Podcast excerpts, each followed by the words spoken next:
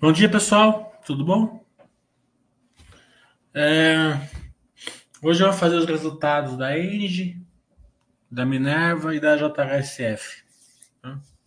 Os três que saíram que a gente acompanhou ontem. O Bradesco saiu ontem também, mas a gente não acompanha o Bradesco. É, mas de qualquer maneira, o resultado veio bom, eu já vi que veio bom. É, dando prosseguimento que a gente está falando aqui faz quatro, cinco meses que os bancos começaram a, a fazer aí um, uma recuperação das, da- dos seus retornos e principalmente meio que vamos dizer que ganhar a guerra com as fintechs e com os bancos digitais, mas deixar a situação meio tranquila para eles, né? Tem que ser acompanhado no futuro, tem que ser acompanhado, mas é, tá muito tranquilidade pro, pro acionista dos bancões.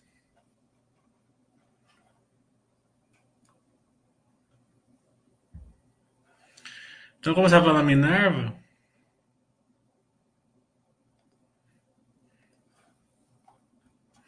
Minerva veio um resultado bem legal, né? Como praticamente todas as empresas, né? É, anunciou um dividendo aí de 3 e poucos por cento. É legal porque a estratégia dela está sendo bem coerente, né? Eles, eles acreditam que a estrutura de capital deles é, precisa de alguma dívida, perto de duas vezes. É, a gente já comentou isso com a própria diretoria aqui na Baster, então eles pagam bastante dividendos mesmo para deixar essa, essa relação mais alta, que eles conseguem gerar um retorno maior dessa maneira. Né? É, então vai ser uma empresa que aquela empresa que eu falo que cresce e paga dividendos fortes, né? Já pagou mais de um real esse ano, que não em 12 por ação esse ano. A ação tá 10 reais, coloca 12% de payout já. É, o crescimento do lucro foi 24%, mas o, o lucro, né? Na Minerva, empresa exportadora, não tem sentido nenhum a gente acompanhar pelo lucro, né? É, totalmente distorcido, a gente acompanha pelo EBITDA. né? É, o fluxo de caixa livre, o certo é ajustar, né? Que nem eu ensino no meu curso de contabilidade, que vai ter no dia 27 de, de novembro. É, o fluxo de caixa livre, né? Eu gostei bastante porque diminuiu, né? Foi para 83 milhões. É, isso é, foi dado pelo aumento do CAPEX e pelo aumento do, do NCG, né? Necessidade de capital de giro. Então, isso mostra que a empresa ainda está crescendo, né? Então, ela, tá, ela tem onde usar o caixa dela, que nem eu ensino no meu curso lá de geração de valor, que é no dia 28 desse mês. É, um fluxo de caixa livre bem baixinho é muito bom para as empresas que estão indo bem, né? É, a gente viu que estava bem alto esse nível no primeiro e segundo trimestre, agora caiu. Então, mostra que, principalmente na Colômbia, eles começaram a investir bastante na Colômbia e na Austrália. A receita bruta, né, ela cresceu 44%, a líquida cresceu 43% e o EBITDA cresceu é, 17%. Esse indicador ele mostra o seguinte, né, que o volume cresceu, a gente vai ver, né, mas que a produtividade, a margem caiu. Né?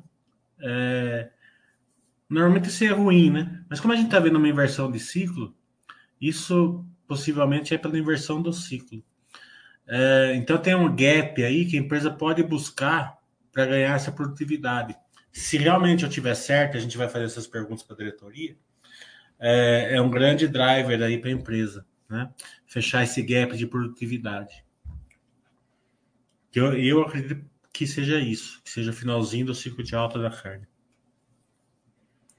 Como eu falei, a alavancagem permaneceu em 2,4 vezes, é, que, é, que é o que eles querem, né? que eles acreditam que é que, é, que faz sentido para ele duas vezes, duas vezes e pouquinho, justamente por causa da aceleração de dividendos e da recompra que eles fizeram.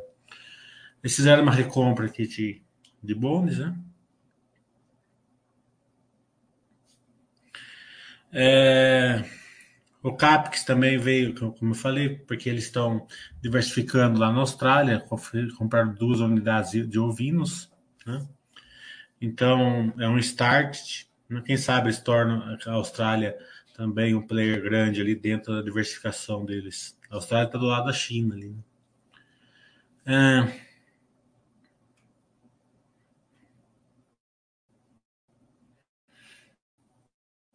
Também eles fizeram outros, né? É, entraram no iFood, né?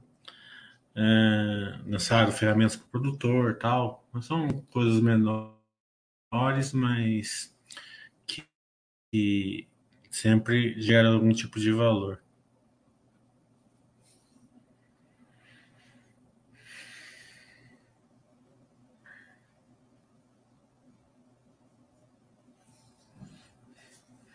Então, o abate, né? 323 para 358, né? E de 545 para 592 na tela. No, no, do ano é, do terceiro trimestre caiu um pouquinho no Brasil, mas justamente com a pandemia, né? As plantas estavam mais estreitas, né? Então, é, eles aceleraram na tina, mas mesmo no volume aumentou também. Né? Então, o volume aumentando, ela ganha escalabilidade, né? como eu ensino lá no meu curso de geração de valor. É...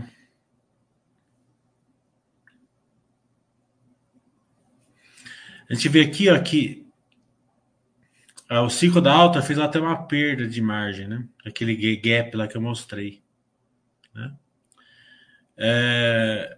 Só que do, do trimestre passado recompôs 0,1%, é, por cento, mas já começa a recompor. Se fechar aquele gap que eu mostrei, isso daqui tende a ir para o histórico dela, que é 11%, 12%. Daí sim a empresa começa a rodar na, na sua magnitude. É... Como a gente viu lá, né? É... No terceiro trimestre que a planta estava mais baixa por causa da pandemia, no primeiro trimestre também, que teve aquela, aquele, aquele, aquela volta na segunda onda né? Mas já começou a recompor aqui, né? Só que tem um gap para fechar aqui ainda. Aqui dá para fechar para rodar perto dos 80% que a Atena roda, né? É, pode ser que seja a questão da China, que é, ficou aí uma boa parte aí com embargo, né? A gente vai ver isso também com a diretoria depois, se é esse o motivo ou não. E se ele fechar esse gap e for por uns 80%, Daí o volume vai, vai, vai aumentar bastante e num ciclo mais é, interessante da carne, né? É sempre um driver para ela. A Tina já voltou aqui numa média boa, 81%.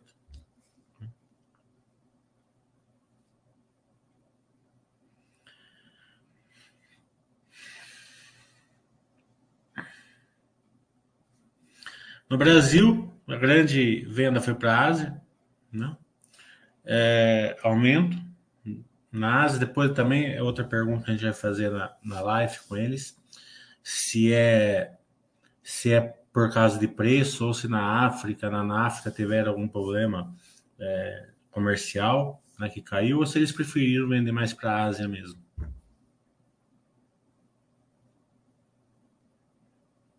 A NAFTA nem foi, né? Que caiu na China, mas subiu no Brasil. É mais que a África mesmo que caiu.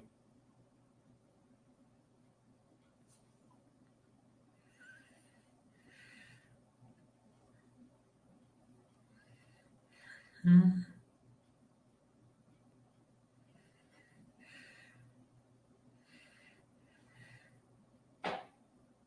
Minério continua como 20% é, despertador da América do Sul.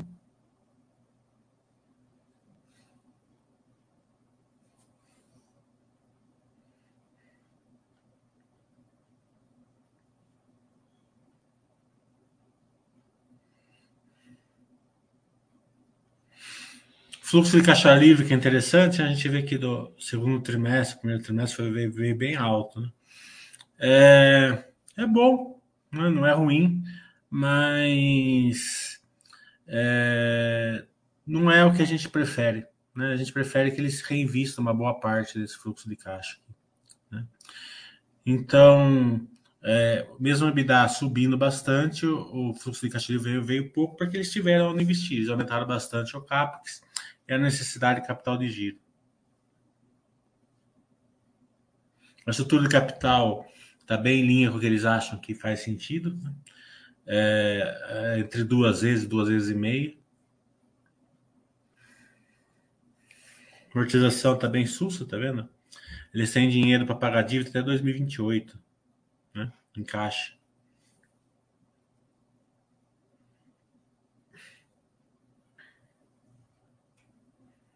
E um dividendo aí de 35 centavos por ação, é, que mostra que a empresa, ela, além de ter crescimento, ela ainda distribui dividendos, ela fica, fica no meio de campo, um pouquinho para ataque ali no campo futebol, como eu ensino no meu curso.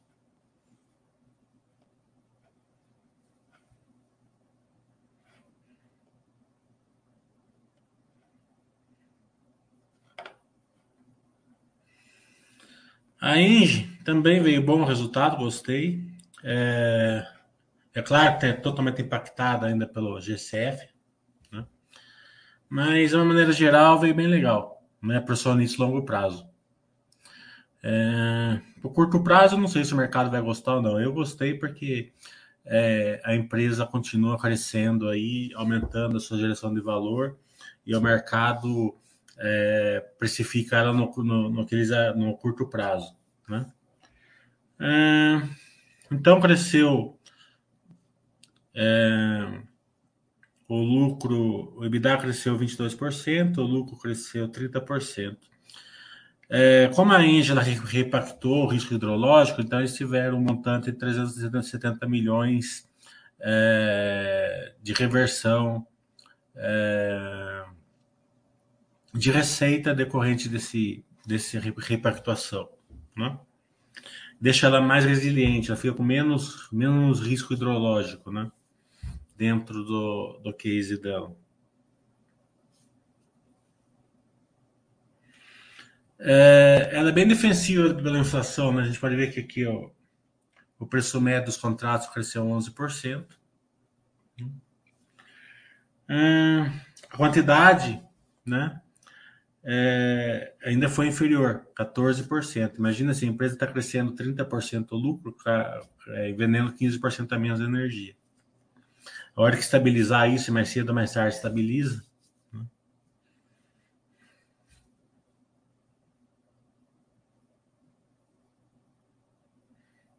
Gralha Azul começou a energizar, né, mil quilômetros, já energizou entre São Mateus e Ponta Grossa é, Ponta Grossa do Sul, é, tende até final do ano, comecinho do ano que vem, já está 100% energizada.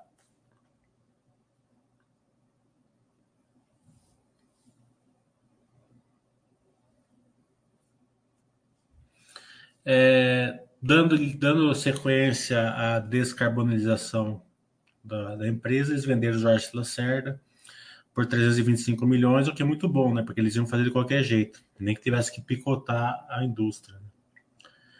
É... O Campo Largo 2 entrou em operação full, né? mais cento e poucos megawatts. Eles entraram em 2 de setembro, ainda teve pouco receita nesse trimestre.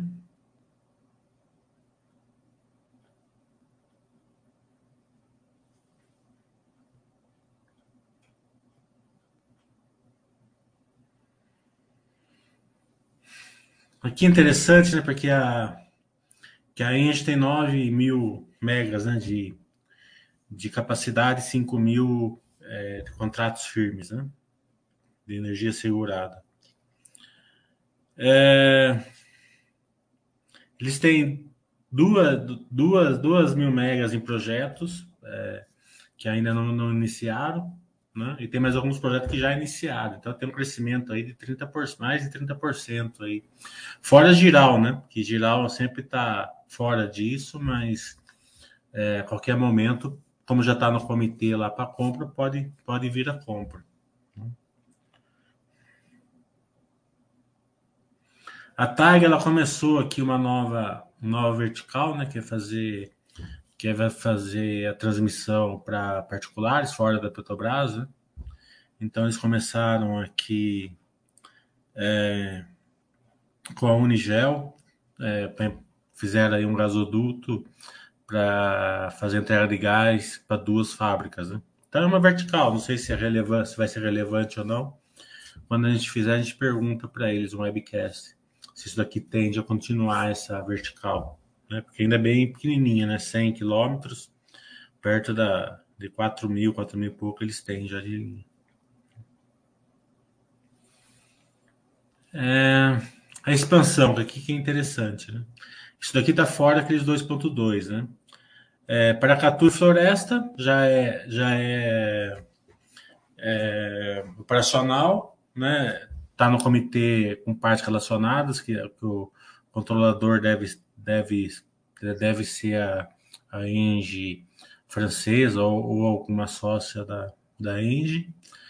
É, mas também não é tão relevante, né? 60 mega médios, né? Mas a capacidade total é uns 200. Então, é sempre interessante. A capacidade total é, é deixa eu ver aqui. 158 mais 250, 260. Geral Energia, como eu falei, está no no, também no comitê de, de partes relacionadas, pode vir a qualquer momento. Né? 750 megas. Gralha Azul é, começou a energizar, já está com é, 95% concluído, então deve terminar no quarto trimestre, no máximo no começo do ano que vem. Novo Estado também já está bem adiantado, vão começar a energizar em partes no quarto trimestre e já estava com quase 90% terminado. Né? Santo Agostinho está com 3%, mas é uma capacidade de 430, eólica, né? Está é, na base das fundações ainda. Fazer, fazer estrada é, e também as linhas de, de, de, de energia, né? Então, só que no curto prazo tem, du tem duas transmissoras relevantes. Um MA ali de solar 200 e pouco é interessante, não é super relevante, mas é. E também tem esse conjunto eólico Santo Agostinho aqui com 430. Né? Fora aquele monte lá que a gente viu de 2.2 que pode vir a qualquer momento e fora geral também. Aqui está os 2.2. Né? é, que são, são projetos que estão em fase de licenciamento, de pegar alvarás. Né?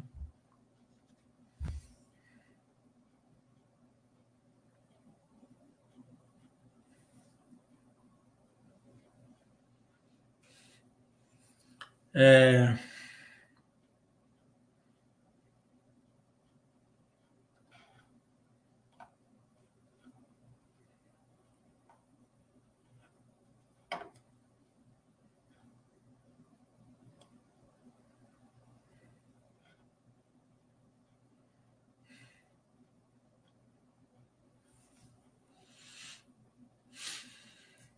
A TAG, ela começou a ser mais relevante, né? Ela já está gerando 150 milhões por trimestre de lucro. É, depois de pagar a dívida dela, ela paga a dívida dela, que não está no balanço da, da Engie, ainda sobra 150 milhões. Porque os contratos dela é pelo GPM, né? Então diminui o, o, o resultado financeiro, porque ela vai pagando as parcelas, e aumenta a receita por causa que o contrato é feito pelo GPM.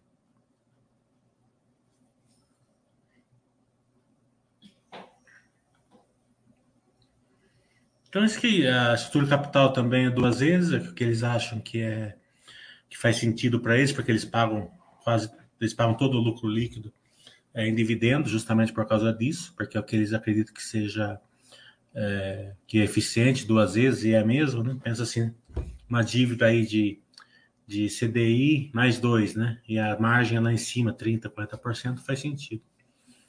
É, eu acho essa, essa, dívida um pouquinho cara ainda pela, pelo, pelo rating deles, devia ser um pouco menor. Depois a gente discute isso com a diretoria também. CDI mais 3 estão pagando. Né? A gente está vendo outras empresas com CDI mais 1,5. Né? Uhum, não, não vejo por que tá CDI mais 3.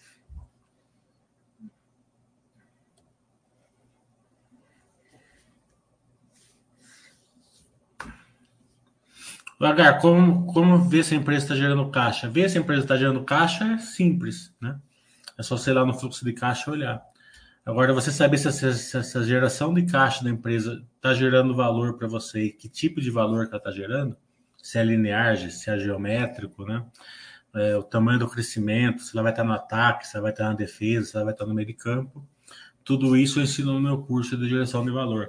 Leva muito tempo para ensinar. É, está gerando caixa, só você olhar o fluxo de caixa operacional, você vê. Obrigado, Valor. É, eu acompanho todo dia, né? Mas na época de balanço, para mim é Disneylandia.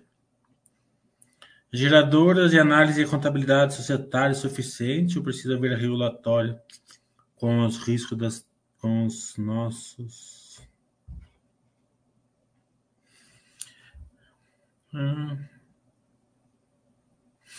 A regulatória, né? Tudo que tem regulação, você tem que ver se você vai ver uma regulamentação que, que afete a geração de valor da empresa, né? Fora disso, você discute um pouco a diretoria, né? É, que é, sempre faço a pergunta: está vindo alguma coisa que pode, pode piorar? Ou alguma coisa que pode vir melhorar ali do Congresso, da, da, da ANEL, né? É, você não precisa ficar lá acompanhando é, parte regulatória. Né? Não, não é necessidade, né? mesmo porque a diversificação sua vai deixar você ali com uma porcentagem duas, duas, três, quatro vezes, 4% no, do seu patrimônio na empresa. Né? É, você não precisa ser tão detalhista assim, porque é, é aquela questão, você não está comprando para vender ação, você está comprando para formar patrimônio. É só você ver se não está vindo nenhum problema sério. Né? Então, uma troca de, de é, de conversa ali com, com o RI, com a diretoria que a gente sempre tem, cada seis meses a gente faz aqui na Basta, né? Então é, é interessante, né? Só para você. Tudo que, é, é, que tem regulamentação, eu sempre faço essa pergunta para RI de tempos em tempos.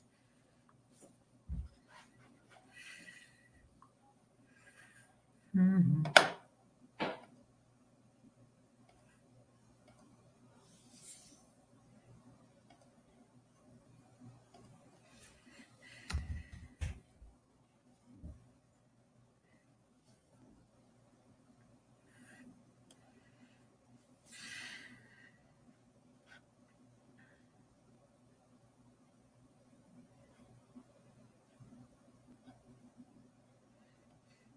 A JHCF, como eu falei, ia vir muito bom e veio mesmo. Né? É, claro que como o Boa Vista terminou os lotes, né? então é, ainda na incorporação, ainda a, a, as outras as outras as outras etapas né, é, do Boa Vista ainda não pegaram tração que tinha no Boa Vista. Né? Então cai um pouco na incorporação. É, então, a receita líquida cresceu 35%, é, o resultado cresceu 18%, EBITDA 17%. Teve aumento de despesa. Até ontem à noite, o presidente é, ele soltou o resultado e já mandou o WhatsApp para mim. É, eu conversei com ele é, e falei que sempre a gente precisa é, fazer uma basta webcast justamente para discutir esse aumento na, na, na, despesa, ver o que foi, é, se é dor de crescimento, o que, que é. Né? Que é sempre que é o que o, o, o, o que pegou no balanço, né? Uma coisa assim que só foi mais assim, questão que tem que ser analisada esse aumento de despesa. É, as vendas contratadas foi 337 milhões, né? O crescimento foi de 46% no, no acumulado do ano, mas foi, foi bem menor que no segundo trimestre, justamente porque o Boa Vista acabou. Né? Os shoppings teve recuperação enorme, né? E os shoppings AAA, que é o caso do, do, do, do JHSF voltaram bem mais rápido, né? Então, 74% a mais. É, receita líquida crescente, viu? 86. Eles também estão avançando no digital, né? Os hotéis de gastronomia também, os hotéis com né, é, mais de 17% é, de ocupação e os restaurantes voltando. Para quem vai em restaurante sabe que é tudo lotado, né? Imagine os e, e, os, e os restaurantes AAA que mais lota ainda, né? O aeroporto com 90% a mais de movimento, estão fazendo é, uma expansão, né, segunda expansão de capacidade, e saiu uma notícia essa semana aqui que estão é, estudando para liberar esses aeroportos aqui para aviação comercial, né? É, se isso acontecer, vai ser um driver enorme aí para. Não sei qual vai ser a capacidade, se vai ter que fazer aumentar a pista, o que vai ter que fazer. É outra pergunta que a gente vai, vai fazer ali para a diretoria, como é que eles veem essa notícia. É, é, pagaram 125 milhões de dividendos em outubro, uma empresa que paga bastante dividendos, que comprou bastante ação.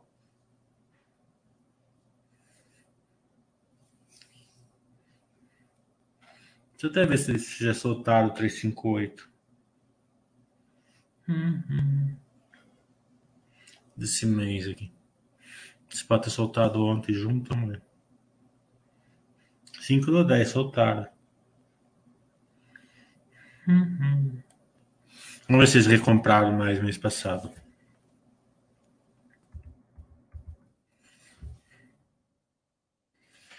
É, mês passado eles tinham 2 milhões e 300 em, de ações na tesouraria que eles tinham comprado é, em setembro, né? Então eles compraram mais 2 milhões e meio em outubro. Né? Então já tem 5 milhões na tesouraria. Chegaram a pagar o preço até de 6,55 por ação.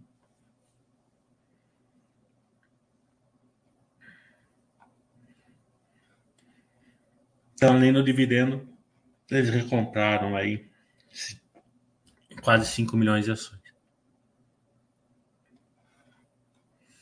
Hum.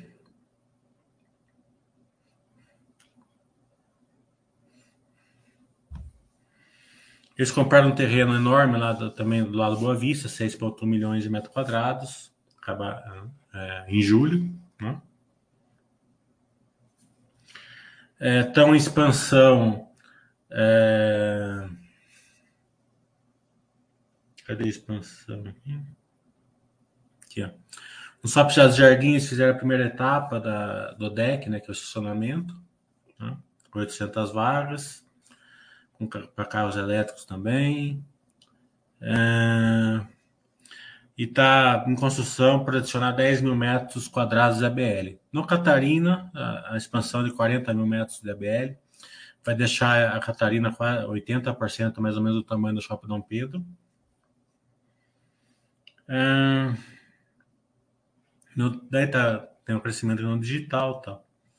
Hospitalidade e gastronomia a gente já viu que já está voltando, né? A gente já está no nosso estado empírico, a gente já vê que isso que está voltando. O aeroporto a gente já viu que já quase dobrou e está com a expansão aqui de, é, de 40 mil metros é,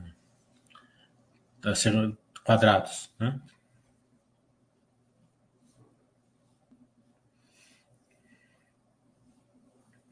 Então, o, a receita cresceu bastante, o lucro cresceu também, o EBITDA cresceu, mas teve um aumento de despesa aqui. Né?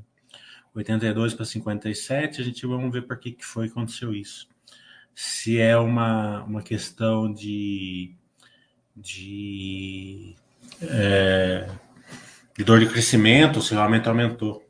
Né? Inflação tal, né? que pesa mais, precisa de mais diluição daí.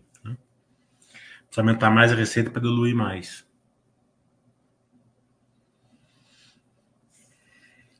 Então, a gente que no lucro, né? É, caiu a margem, por quê? Por causa da despesa. Né? A escalabilidade, né? Ela ficou, ela, ela ficou menor.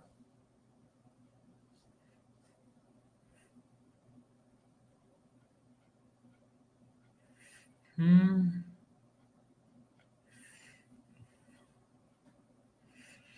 Vamos dar uma olhada na estrutura capital como que está.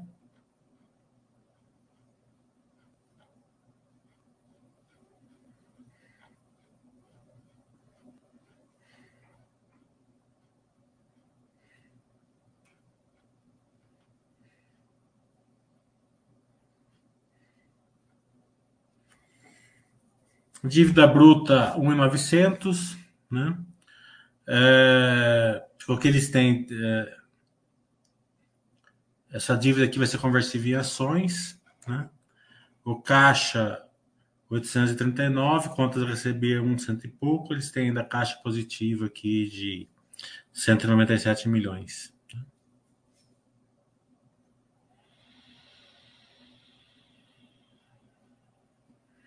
Ainda está tranquilo.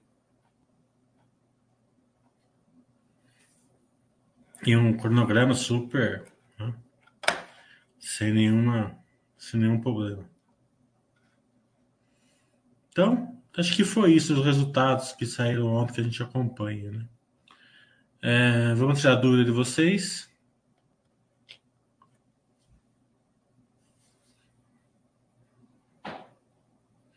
O Fábio está falando, vê sentido em mudar o perfil da carteira de acordo com o momento da vida do investidor? Eu acho que quando você vai amadurecendo, né, você, vai, você vai criando, é, você, vai, você vai pegando conhecimento e adquirindo experiência, você vai ficando mais sossegado, né? Você vai ficando mais. A carteira vai aumentando, você tende a ficar um pouco mais conservador, né? É, guinar mais para a filosofia do Basser, mais para super pais, né? Porque é, você já não precisa fazer grandes, sabe, aquele, aquele sentimento, ah, minha carteira é pequena, eu vou tentar dar uma turbinada. É, e também um erros que você faz quando, quando iniciante, você acaba modificando, né? Você fala assim, nossa, eu comprava esse tipo de empresa, não quero mais, né? ou você deixa de lado, ou você troca nesse, nesse, nesse tipo de, de, situação, porque você vê que não faz sentido para você como investidor. É, mas fazer mudanças de perfil de carteira depois de atingir a maturidade, eu acredito que não. Né? Por exemplo, vai ter períodos que você fala assim: ah, eu quero investir um pouquinho mais em pimentinha. Você pega dinheiro novo e investe. Né? Ah, a bolsa está muito lá em cima, vamos, vamos mais no conservador. Você, né, você não vai ficar trocando pimentinha pelo conservador, você só pega o dinheiro novo e vai no conservador. No conservador né? É, então, você com dinheiro novo, você vai fazendo essas, essas mudanças. Né? Não tem sentido você ficar trocando carteira de perfil.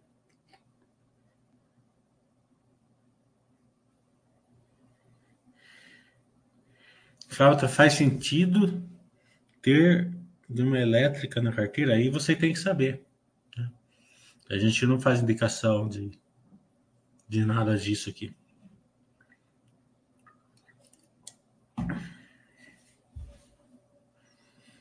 Glauco está falando que é parte do resultado apropriar no balanço da Zetec.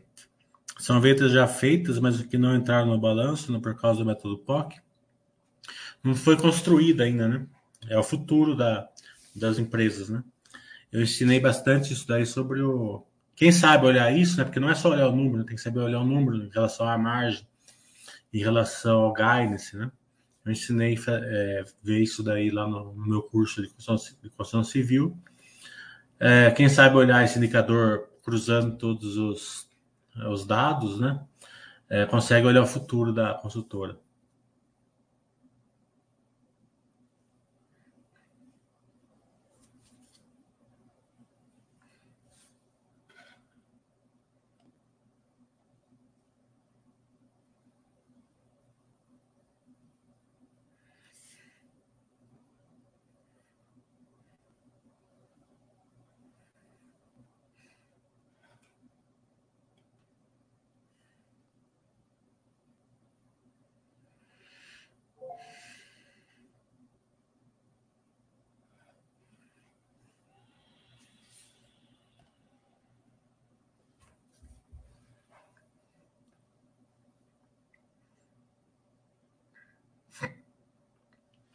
Mais perguntas?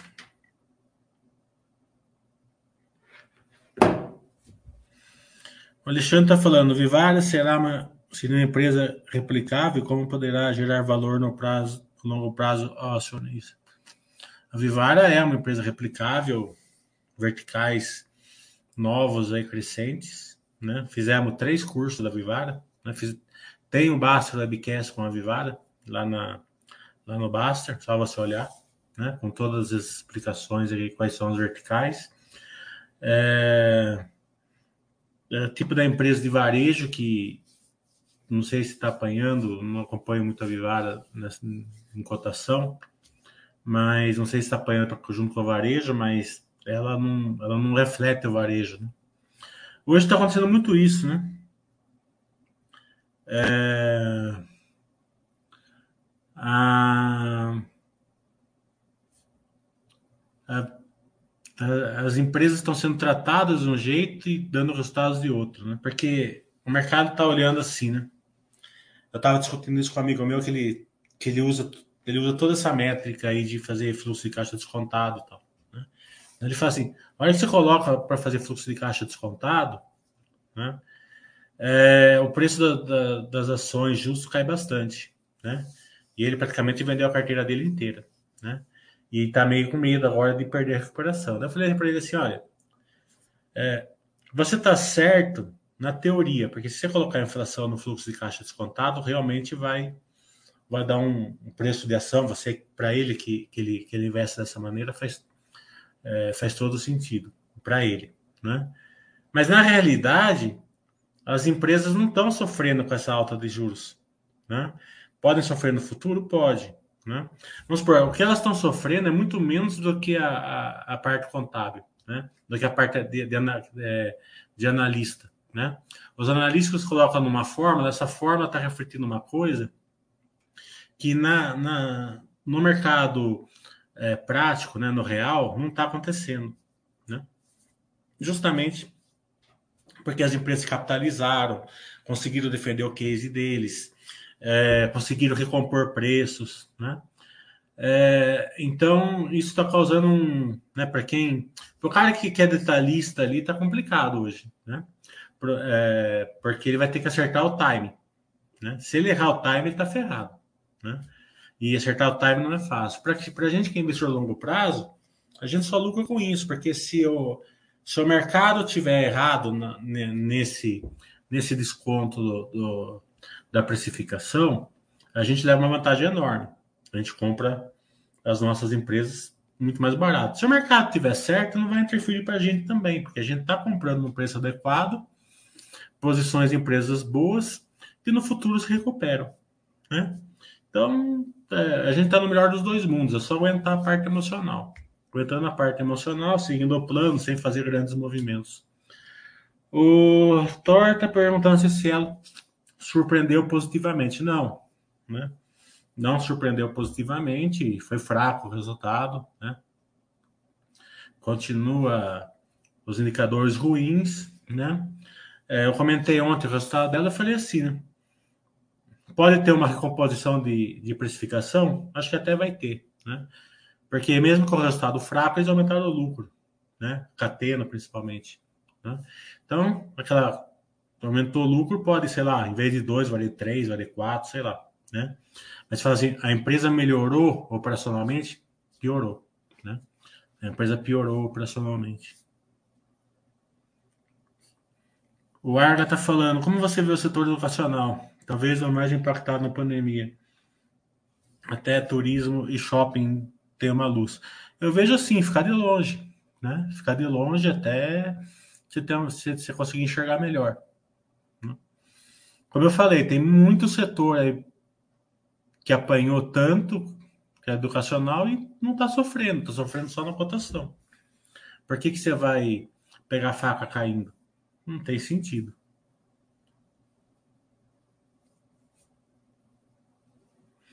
O Ar tá falando, o que você acha das histórias de quem só investe em Petro e Vale? Eu sempre imagino que as pessoas também têm muita renda fixa. É, até, até aqui na Baster, quando eu comecei, tinha nicks assim, né? Só Petro e Vale, né? Petro, Barrinha Vale, 100% Petro, 100% Vale, tinha, tinha nego com esses nicks. Né? É claro que levaram uma trolha lá na 2010 até 2015, é, porque não, não dá, né? É, são empresas cíclicas, né? É, são empresas boas? São excelentes, né? Hoje, né? A Petrobras ficou ruim em uns par de anos, né? Mas a Vale sempre ficou boa, mesmo no ciclo de baixa.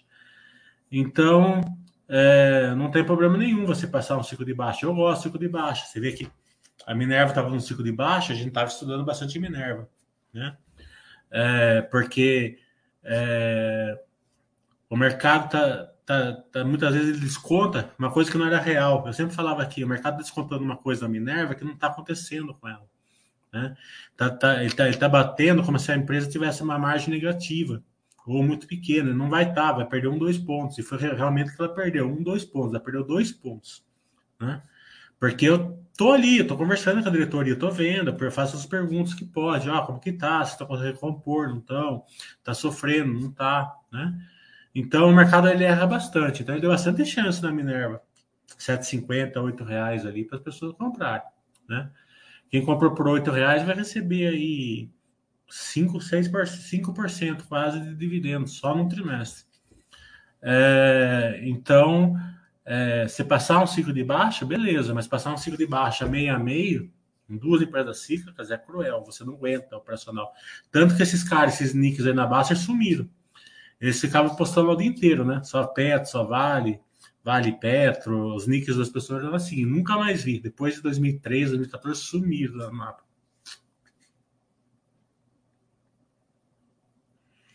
O backlog é o cúmulo, né? O backlog é o cúmulo de resultado futuro. Pensa assim, Netflix, né? Você faz um contrato Netflix, não faz? Mas você não faz um contrato por mês, né? Então a Netflix pressupõe que você vai ser um, um cliente dela é, para três anos, certo? Ela tem a duration ali, ela então naquele duration ela preserva, ela coloca ali a minha base de clientes é para três anos. Então ela fala assim, eu tenho um backlog de 20 bilhões de dólares. Então ela sabe que que em três anos ela vai gerar 20 bilhões de dólares de receita, fora o crescimento, né?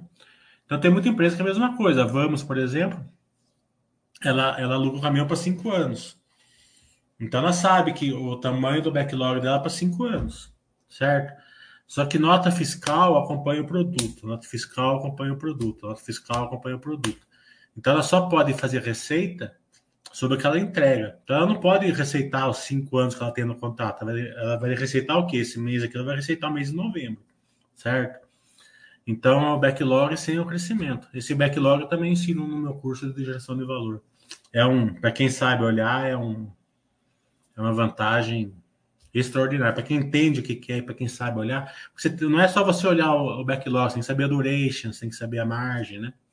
Então, é, é uma é uma é um drive bem, bem importante.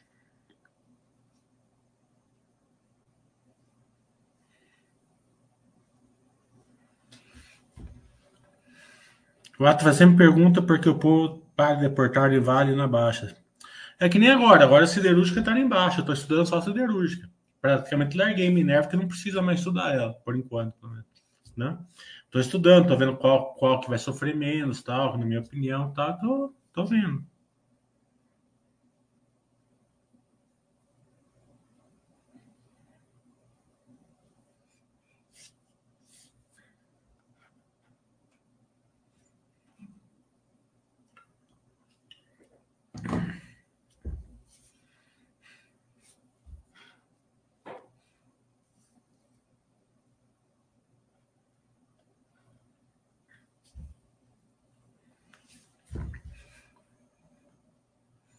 Mais alguma pergunta? Turma do YouTube eu não posso responder pergunta de vocês, somente a pergunta paga, tá? Venha para a Basta aqui e, e coloquem a pergunta aqui na Basta.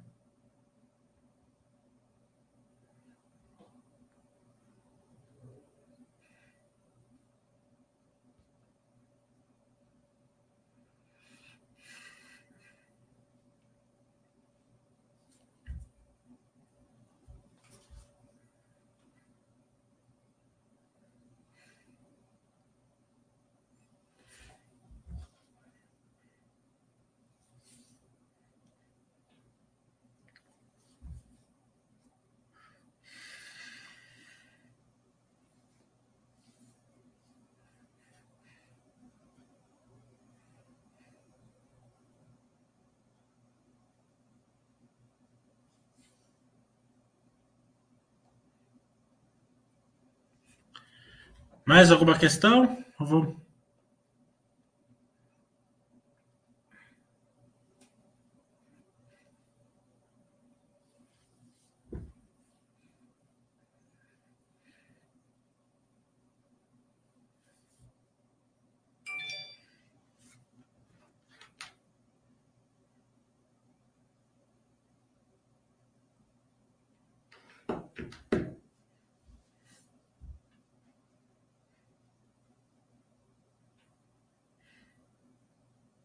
Sim, já falei, Sandoval. Depois você olha no reprise. Fiz JHSF, Engie e Minerva hoje.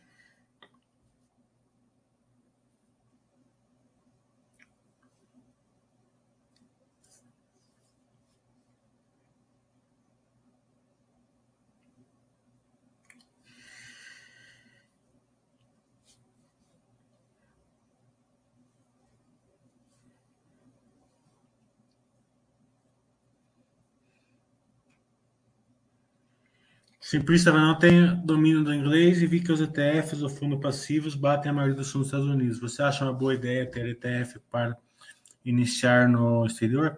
É, eu também não tenho esse nível de inglês, o meu, o meu inglês é bem turístico e olha lá, né?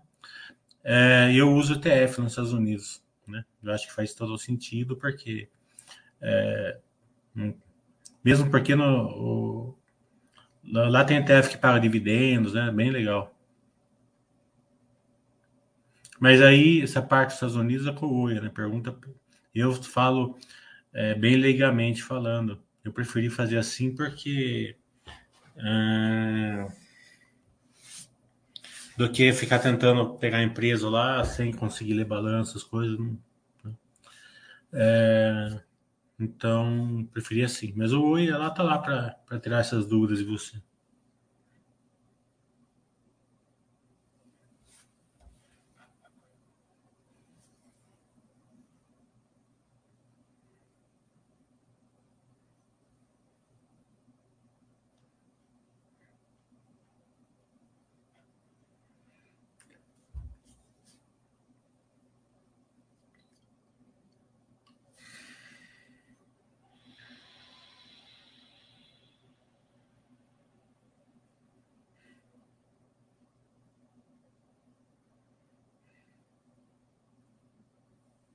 Já falei dos bancos, né?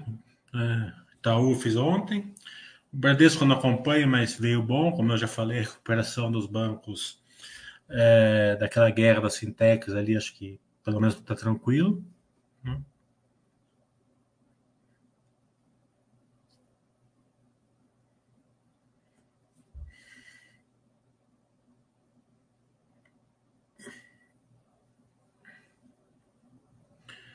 O Marcos JHSF, a margem caiu, a dívida aumentou. O que é melhor nas construtoras? Vender menos com margem melhor ou vender mais com margem menor?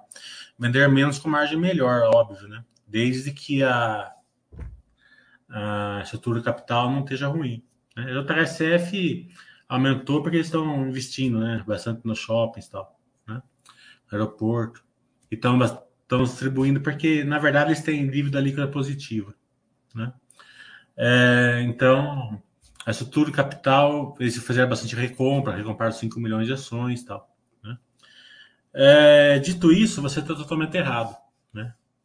É, é aquele estudo é, bem linear que, que, o pessoal tem, né? vai direto no lucro. Né? É, então, quem estuda dessa maneira é, tá, é complicado. Né? Você não tem muita chance no longo prazo para fazer boas escolhas e acompanhamento. Né? Então você tem que melhorar isso. A margem caiu porque a despesa aumentou. Eu acabei de fazer o balanço dela. Né? Eu perguntei para o presidente, vamos fazer um baixo webcast também para discutir isso. Né? Pode ser uma dor de crescimento, aí não tem problema, a, escala, a escalabilidade melhora no futuro, ou pode ser a mesma coisa que veio para ficar por algum motivo, e daí a gente tem que colocar na conta isso daí. Né? Mas fazer uma, uma análise bem, bem simples, porque você, é, o, grande, o grande analista de longo prazo, ele simplifica, né? É, vocês podem ver que eu, eu leio o balanço aqui em 10 minutos, no máximo, né? Eu não fico olhando Eu só vou, no, só vou ver se a empresa está gerando valor para o acionista ou não, tem crescimento ou não. Tal, né? É, então, você saber o que olhar e simplificar o processo é uma coisa. Agora, você fazer uma coisa simplista é outra coisa. Então, análise simplista prejudica demais. É melhor até não fazer nenhuma, então. Pelo menos você segue aquela filosofia lá de acompanhar a, é, somente pelo Buster System e depois que você escolheu, você faz o aporte, porque senão você vai ficar louco, né? Você vai ficar que nem tico e teco, né? Então, é, eu tenho o Rodrigo Jagger tá assim hoje, né? Ele fica escutando todo mundo e não escuta ninguém, né? Então, o negócio fica tacando terror nele aqui, ele vende tudo. Daí um outro cara taca, tá, fala que vai voltar, ele compra tudo de novo. Daí perde mais 5%, o cara taca terror, ele vende a carteira de novo, né? É, então não pode. Você tem que, você não pode ficar nesse tic-tac, você tem que ficar tranquilo. Você quer analisar? Analisa da maneira correta. Tô falando de coração para você sem nada, porque esse tipo de análise é, é ruim. A Vale 3 ele entrou um pouquinho na, no ciclo de baixo, né? É, minério de, é, mas eu estava discutindo isso com um amigo meu ontem, né? Principalmente na casa siderúrgica, é, não é econômico o ciclo de baixa, né? Tem uma diferença enorme nisso, né? Fala assim, ó, tá vendendo menos, o minério de ferro caiu por causa que a economia tá ruim, né? Mas a economia, do modo geral, no mundo inteiro, até por causa do excesso de liquidez, não, não tá ruim. Né? A gente vê aqui no Brasil mesmo que está muito bom a economia. Né? É, é uma questão de, de somente de, de matriz energética na China, né? que o governo não deixa, mandou a siderúrgica fazer menos. Então, na Vale, isso realmente impacta diretamente, né? É, porque ela, o minério de ferro tende a cair, né? Então, vai, vai, pode entrar um ciclo de baixa aí por causa do preço do minério, mas não economicamente, tem uma diferença enorme para isso. Mas a siderúrgica brasileira, né? Eu não vi impacto nenhum, porque a China fazer menos, menos aço, porque para ela tanto faz, né? Até melhor, eu acho, porque vai entrar, vai entrar menos ferros. Aço chinês até da maneira indireta, que é onde entra mais, né? é, não entra não entra muito é, aço diretamente no Brasil, né? Ninguém ninguém vai importar barra de ferro do, da China, né? até porque a qualidade lá é pior, né? é. Mas entra diretamente, né? Como carro, como como máquina de lavar, máquina de, né? Então é, pode até ter uma, uma queda dessa dessa dessa dessa importação indireta que pode favorecer a siderúrgica, né? Então, por isso que eu estou estudando bastante siderúrgica.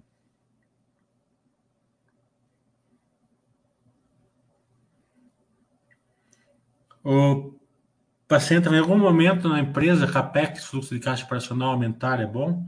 É sempre bom, né? Sempre quando tiver mais CAPEX bem feita, é sempre, sempre muito bom.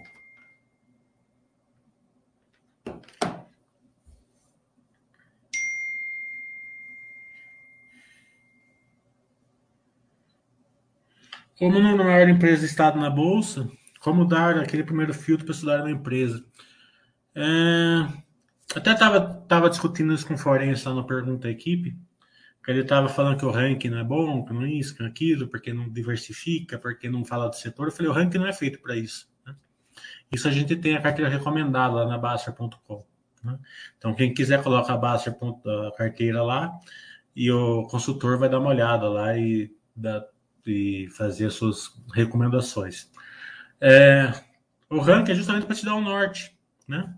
Ele vai te dar um norte das empresas que os próprios forenses acham que são as melhores. Daí você, você escolhe ali qual você acha que faz mais sentido para você, que, que você sabe acompanhar melhor, estuda. Daí você vê qual você quer pôr na sua carteira ou não.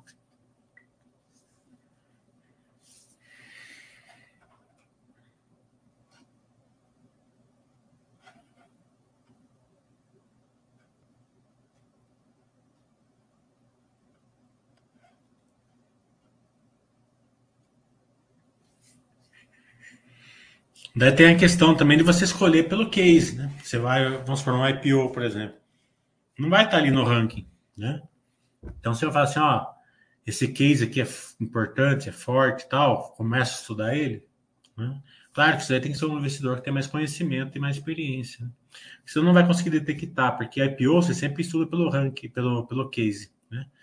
Que como o IPO sempre teoricamente vai estar caro, você tem que ver se a, se a empresa tem verticais fortes de crescimento. Para começar a estudar elas, né? Porque também você não vai ficar perdendo tempo estudar empresas que não têm verticais que teve de, de IPO e de empresa de fake techs aí não foi pouco, não.